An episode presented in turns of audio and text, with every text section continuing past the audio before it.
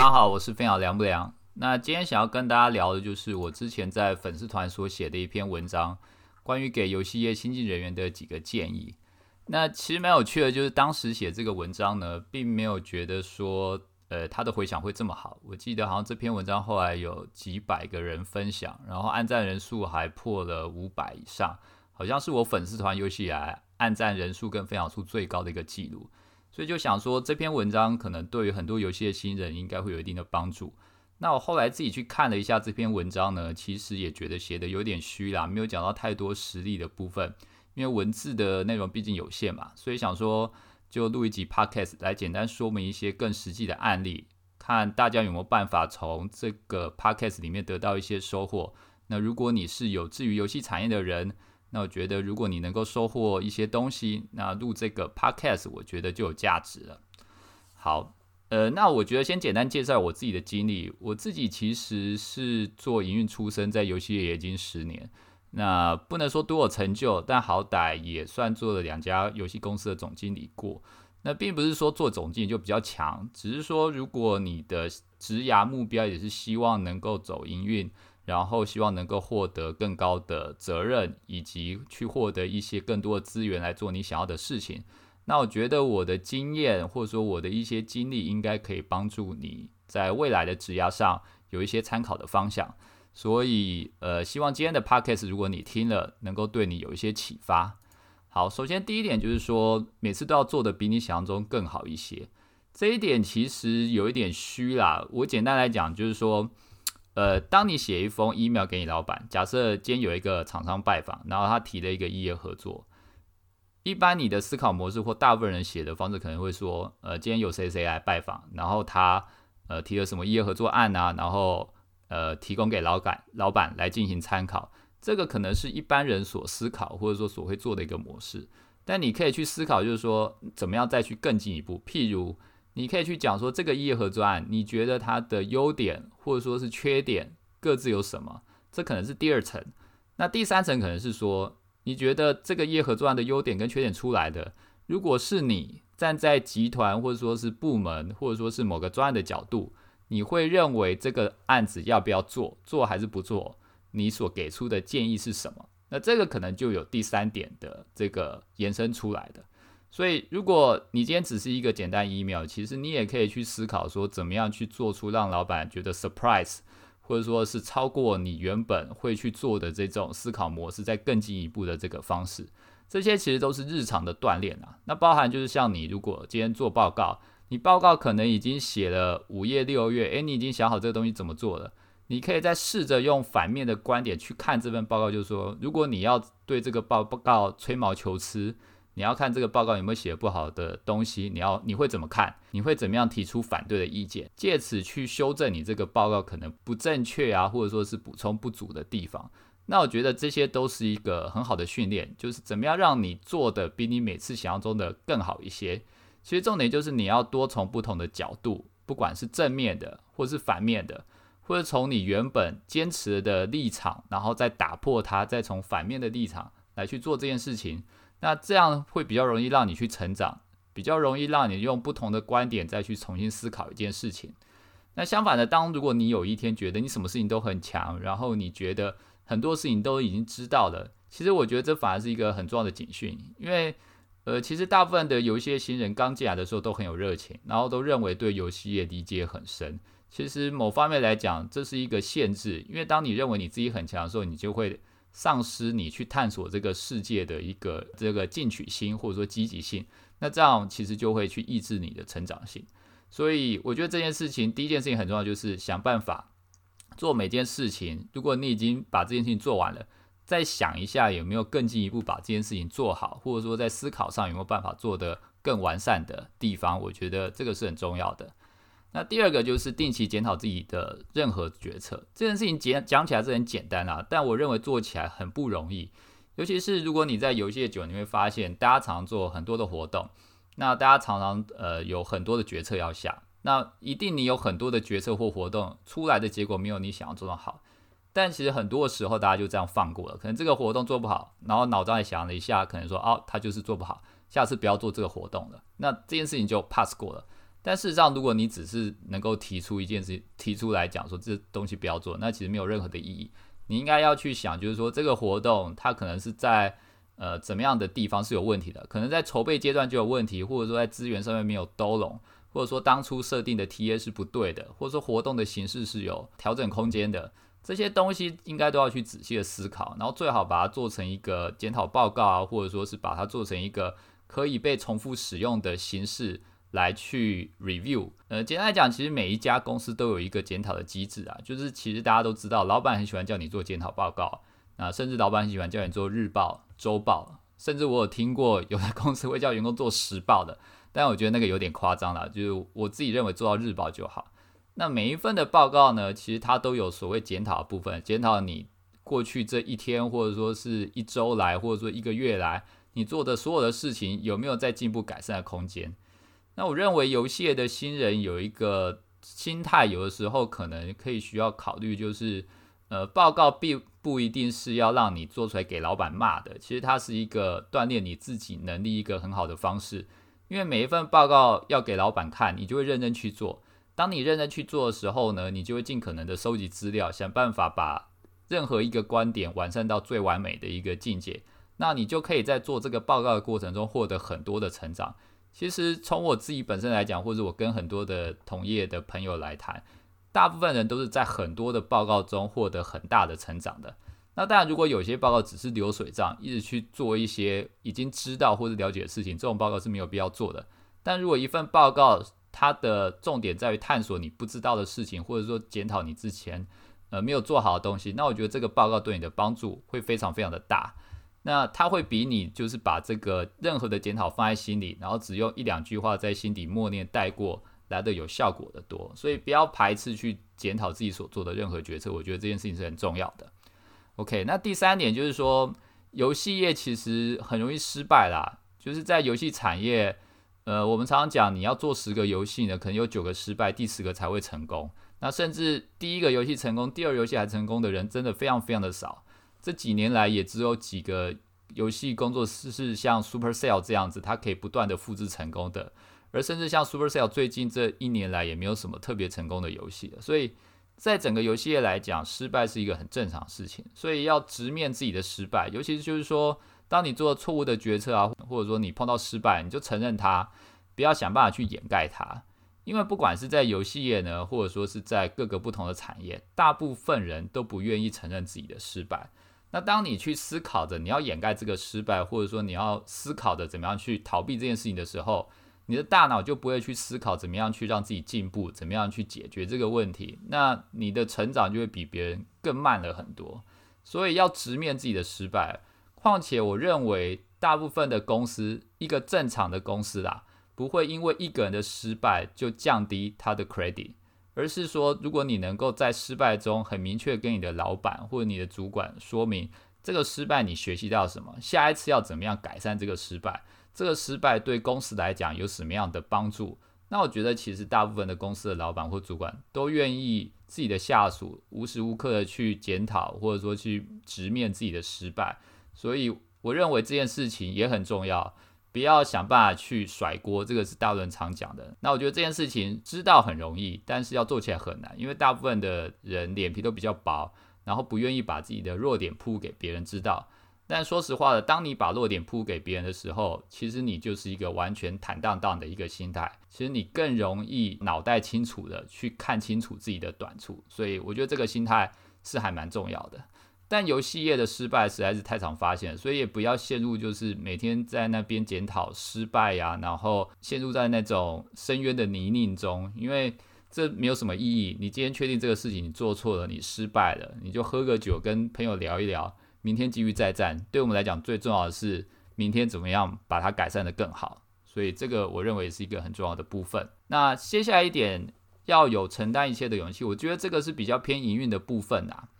简单来讲，就是我看了很多的新人营运，其实都有一个问题，他们会觉得每一个工作都有他的责任区分在。譬如说，这个工作可能是适合呃属于行销的，这个工作可能是属于技术的，这个工作可能是属于研发的。那他当把这个工作交接给技术或者说行销或研发，他就把这个东西放在那边就不管了。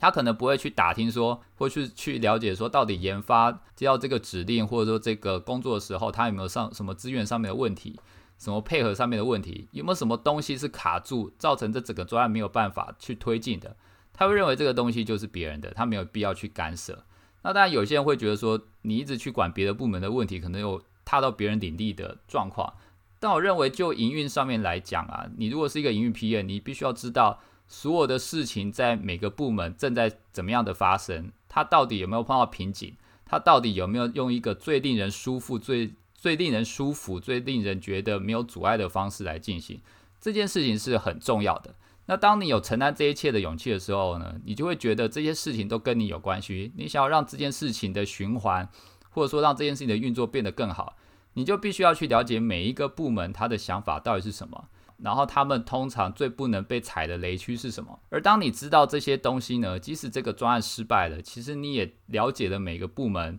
他所需要的呃的各种的需求，然后他会帮助你在未来成为一个主管上面有一个很好的一个条件，相对于其他人来说，呃，像我自己在做 PM 的时候啊，其实也常常会需要去承担很多事情，然后需要跟很多的部门去进行沟通。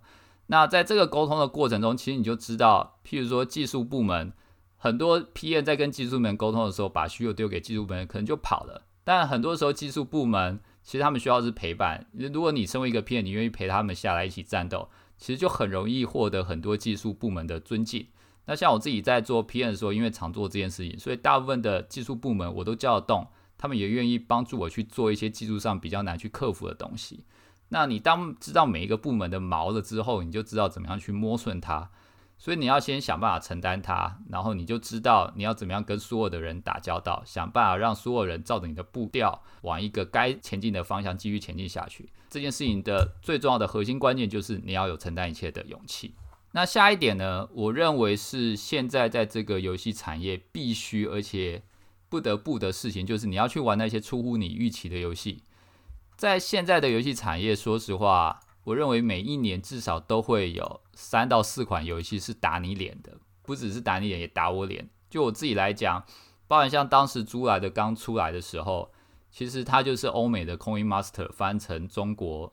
呃，或者说是亚洲版。但那个时候我没有接触过 Coin Master，我看到租来就想说这游戏是什么鬼？怎么会有人想要玩它？就后来发现一堆护士啊，或者说一堆一堆老师，或者说女性的玩家非常喜欢玩猪来这个游戏。它对轻度玩家来讲，其实是一个很好的游戏体验。那甚至在前几年很流行的官场游戏刚出来的时候，我自己就开一个玩笑，是我曾经让我公司所有的人都去测试官场类型的游戏。只要你在游戏业超过一年以上的资历，你就会觉得这是 fan game。但如果你只来游戏业可能三个月左右，你就会觉得这游戏超好玩的。所以，当你在游戏越久呢，其实你的经验有时候就会限制你自己本身的想象力，或者说它就会把你变成某一种的 TA，你可能就会变成中度玩家或者重度玩家。但就是有些游戏是是设计给那些轻度玩家，或者说根本就没有接触过游戏的玩家。那这些游戏，如果你就用一句 fan game，或者说你就用一句这游戏是烂游戏而带过，其实你就会失去掌握游戏市场脉动的先机。而游戏市场的变化是很快的，其实我们每一年都会发现有新的游戏类型、新的游戏玩法、新的典范会出来。譬如说，去年大家还在谈超休闲游戏，大家还在计算说一个游戏刚出来的时候，它可能在前三分钟要怎么样给你看更多的广告。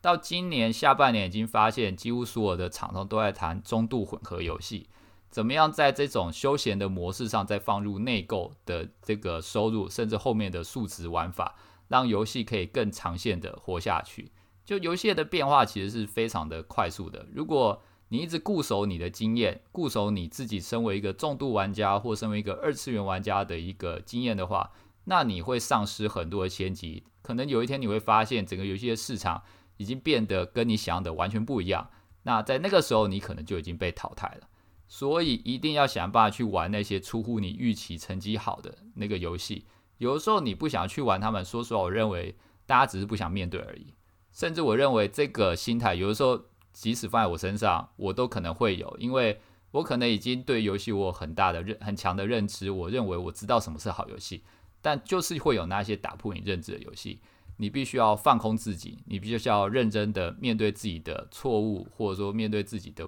不知，然后想办法去了解那些未知的东西。好，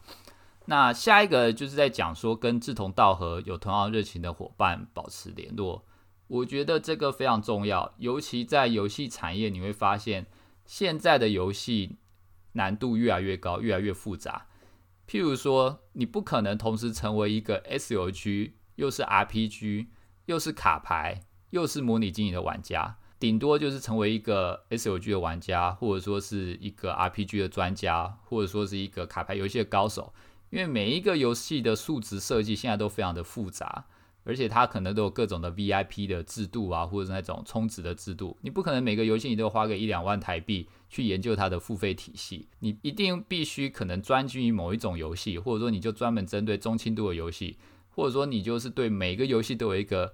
呃可能不算是很深入，但是广泛的认知。但你一定会有需要一些朋友，譬如他可能对女性向或者 S O G 特别了解。你一些游戏的深入的问题，你必须要跟他交流去讨论，这个是一定必须要有的情报网。因为在游戏很多时候呢，并不是谁比谁聪明的关系，而是说谁比谁更知道什么事情，或者说什么样的潮流正在转变。就像可能官场游戏来讲，好了，官场游戏刚兴起的时候，我记得最早是好像是我在大清当皇帝吧，那款官场游戏是最红。当它兴起的游的时候，其实大部分的游戏产业人都不知道官场游戏是一个可以做到这么大营收额，然后用户群体这么大的游戏类型。但如果你有你自己的情报网，你接触到这个讯息，你就会很快速的可能去找类似的游戏去研发或是代理，然后可能不一定要发在台湾的，你可以发在日本或者是韩国或者其他的地区，你就比所有的人更抢先一步，占得先机。所以在游戏业，为什么有的时候像我看商务的这个角色，你看商务的这个角色呢，你会觉得他没什么用，就是到处去打探情报，跟人家聊天。但事实上，在整个游戏产业，情报这件事情非常重要，因为游戏产业的改变实在是太快了。所以，当你掌握了情报，你就可以比别人更快一步知道游戏产业是怎么样改变的。所以，如果你要怎么样，你要怎么样建立自己的情报网，然后如果你又不是商务的话，你必须要找到一些志同道合的朋友，然后除了激励彼此以外，然后除了在低潮的时候彼此打气以外，大家还能够彼此去 share 一些资讯，share 一些自己对游戏不同的认知或者市场情报。那我觉得这个都是你在游戏如果要成长一个很重要的事情。那接下来就是聊到写作啦。我觉得写作的重要性其实大家应该都知道，最大的重点就是每件事情。如果要进一步，我们从刚刚到现在一直在谈成长这件事情，谈进步这件事情。那进步最重要的重点就是逻辑，你要知道一件事情为什么是错误，然后要怎么样去改善，以后要怎么样变得更好，它都是要依靠逻辑来进行思考的。那写作这件事情就可以训训练你的逻辑，尤其我认为在粉丝团写作是一个很好的方式，因为你必须要面对很多的人，然后很多不同的陌生人。来看你的文章，来去检视你到底写的对或不对。如果你写的不对，可能人家还会吐槽。即使没有人吐槽，你光把一个你写的东西放在公共场合，其实就是一个对你本身勇气的一个考验。像我自己就在文章中就有讲到，如果可以，我其实认为我应该要在三十岁以前就进行写作这件事情。其实写的很烂，我应该也要做这件事情。而事实上，我在三十六岁才开始成立部落格、成立粉丝团来写，最主要也是因为我觉得之前我写的很烂，所以我没有那个勇气。但我希望给一些有些进来的新人，呃，一些忠告，就是如果可以，你可以从现在开始就写作，即使写的很烂，真的也没有关系，因为写作比不是要比谁的粉丝多，不是要比谁的按赞数多，写作最重要的重点是要突破自己。那即使你写的很烂，只要你确定你今天写的有比昨天好一点点，一点点就好。你确定你今天写的东西有去触碰到一些你未知的领域或者你不知道的东西，这就是你的进步。然后这件事情维持个一年，维持个两年，其实对你的帮助就会非常非常的大。所以我真的非常推荐人家写作。我自己也觉得，透过写作，我学习到了很多的东西，甚至透过写作，我认识了很多的朋友。那他们是因为看了我的写的文，呃，看了我写的文章。然后来粉丝团跟我交流，然后我也认识一些很厉害的游戏人，其实他会有很多的附加的价值在里面的。所以如果可以的话，真的可以思考从现在开始来进行写作。好，那下一点我觉得很特别，就是我认为在游戏啊，我只我只说在游戏业，有的时候野心是比能力还重要的。为什么呢？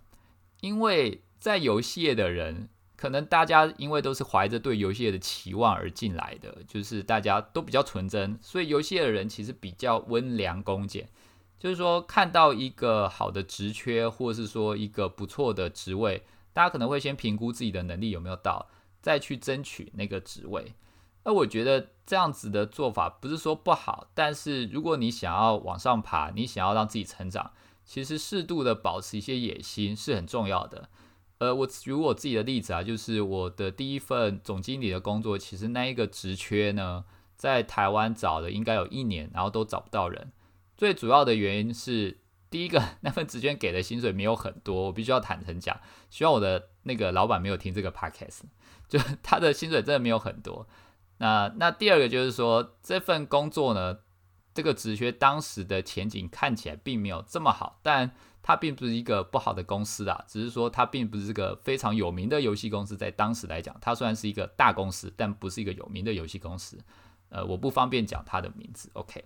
好，那当时这个职缺其实没有人要，那后来就辗转透过几个朋友介绍到我这边，而我当时其实跟呃这个职缺的负责人，还有更高层的这个老板们聊了之后呢，我大概想了几天，我就决定接了。那我的想法很简单，就是有人要付钱让我学习当总经理这件事情，怎么样算都不亏，因为我那个时候大概三十二三岁吧，诶，三十一二岁，可能三十岁出头不到而已。那我认为，在我当时的经历，任何一家公司，除非脑袋坏了，才会找我当总经理。只有在游戏，然后在这种职缺上上面，他们找不到人，然后急需要找到一个人的状况下，然后又只有像我这样的人可以接受相对来讲比较低的薪水。那天时地利人和之下，我去接这个总经理，其实对我来讲是一个能力上的历练跟挑战，也是人家在付钱教我当总经理，所以我就去了。呃，结果并没有说特别特别好，就是说并没有说让我赚了几千万啊、几亿这样子。但至少我觉得，呃，他让我学习到怎么样当一家公司的最高领导人，然后怎么样去面对公司可能在现金流会碰到的问题，还有怎么样去面对如何筹组一个团队，去面对整个市场的变化，然后所有的压力最终都放在自己的这种情境下。很多的决策啊，跟很多的动力，其实都在如果你退无可退的时候，你就只能接受这些压力，你就只能逼迫自己学习跟成长。然后，当你当上一个比较高的职位，可能是主管，可能是高阶的总监之类的职位的时候，你的思考态度呢，或者说你的思考模式，跟你成为一个小 member，真的是完全的不一样。而这种思考模式的转换，其实可以带给你非常多的财富。那个财富不是呃我们实质上讲的那个 money，但 money 我们也希望啦。但我认为最重要那个财富是你的这个思考模式的转变。你怎么样从要背负一家公司或者说是一个部门的角度来去思考，做一个专案该有的态度，而在当下所做的决策，跟你身为一个不需要负责任的小职员所做的决策的那个难度跟所需要承担的勇气。跟学啊所要去学会跟思考的事情是完全不一样的，所以如果可以，我认为大家可以保持野心，即使今天有一个机会让你成为一个小主管，或者让你成为一个可能总监级的人物，虽然你自己觉得你的能力可能还没有到，但都去试一下。如果你到了，你就有动力去让自己驱驱动自己，去想办法达到这个职位该有的能力以及该有的一些思考的这个。逻辑啊，或者说是该有的一个康展，对，所以我认为保持野心，尤其是在游戏，是一个很重要的事情。甚至，呃，我在文章中有讲，这其实我也是我自己的感触啦。大部分进去游戏业的人呢，其实一开始你就会觉得自己无所不能。应该说，我认为大部分进职场的人，因为我不想这样讲，但以我自己的经验，就是因为无知，所以你会有勇气。因为你知道很多事情，因为你不知道很多事情都会失败，所以你会有非常大的勇气。这其实是一个很宝贵的财富。我并不是用一个负面的角度来讲这件事情，我认为这真的是一个很宝贵的财富。所以你在这个时候呢，你要想，你要敢于去冒险，你要敢于去释放自己的野心，去做很多事情。因为当你不断的接受打击，不断的累积很多的经验的时候，你的这个冒险精神或你的野心，其实是会慢慢的消退的。你会慢慢的知道你的限制在哪里，然后你在做事情的时候，会慢慢的给自己有一些枷锁。你必须要花很大的勇气、很大的努力，才能把这些枷锁给移开。说实话，我现在正在面临这样的状况。我每天也在想办法把我自己本身的枷锁，跟我自己对很多事情的旧有的经验法则，把它抛除、把它移除掉，然后想办法去做一些决策。这些事情呢，其实在后后期是非常的难的。就是保有野心、保有进取度这件事情，在一开始会比较简单。但在你可能接近四十岁，或者说四十岁之后，你的人生已经定型了，你的成就也已经大概知道在哪里了，你也知道你的能力大概是在什么样的等级上面，你就会慢慢的失去这个野心，你就很难抓住它。所以在刚开始，你还青春，你还努力，你还热情，你对未来还未知的状况下，保有野心，努力去冲，我觉得是非常重要的一件事情。好，最后一点讲到的是，不要期待期待主管教你所有的事情。这边我写的有点简单啦。其实我觉得最重要的事情就是说，第一个，每个进入游戏职场人都会希望公司有一套完整的培训机制给你。但我认为在游戏业呢，当然基本的一些东西公司是应该教你，但是有一些变化实在是太快了。我们刚刚其实也是提到这件事情，每一年游戏业的成功典范跟它的模式都不一样。所以，你如果期待主管跟你讲什么事情是对的，什么事情是错的，这件事情呢，可能明年就不适用了。打个比方来讲，如果你的主管是可能四五十岁的游戏人，假设啊，我只是假设他一成不变，他没有什么样的成长或变化，你今天问他社群的操作手法，他可能会跟你讲，不管所有的游戏做巴哈就对了。但做巴哈一定对吗？不一定。做二在二次元的游戏做巴哈可能是对的。但如果你今天是做一个重度的可能中国式的 M O 手游，做巴哈根本就死路一条。如果你今天是作为一个欧美的游戏呢，你根本没有必要做巴哈。你往欧美市场打，你 Discord 当然是最重要的。所以过往的经验一定会成为今天的限制。那我认为主管要教你的是他的决策能力，或者他做事情的思考模式。但这个事情其实只能用观察了，你很难说叫主管跟你讲这个事情到底什什么事情是怎么决策的。而且我认为决策其实很考量个人的风格跟你当下能力，所以怎么样建立自己的学习体系跟学习的模型这件事情，我觉得其实才是比较重要的。那当然有一位主管愿意把他的经验交给你，这是一件很幸福的事情。但我不认为所有人都要去期待这件事情。我觉得你可能反而是期待说这个主主管是一个正直的人，然后他给给你一个正直的工作观，但是学习工作技能这件事情，我认为还是要靠自己。好，嗯，其实以上就是我大概这十年的一些工作经验啦。我不敢说这些工作经验一定会适合你，但是我觉得这些工作经验是我看了游戏业台湾的游戏业界这十年来。呃，我周遭比较成功的一些人士，或者说现在在工作上都已经掌握，或者说是职位比较高的一些朋友，他们的一些基本的呃工作的状态，可能跟我所讲的也不会有太大的差别。所以我希望就是说，在这个部分能够分享给大家。如果你在游戏业或者在职场上，你想要有更进一步的发展，或者说你想要不断的成长的话，我觉得我今天所提供的一些内容，应该会对你有一些帮助。好，那以上就是今天的 podcast 内容。那完整的这个文章，如果你没有看过的话，可以上我的 Medium 或我的粉丝团，呃，简单搜寻一下或找一下，应该就找到了。那我应该也会贴在我的 podcast 的这个 po 文的留言处。那大家如果到时候有兴趣的话，可以看看。好，以上就是今天的分享，谢谢大家，谢谢。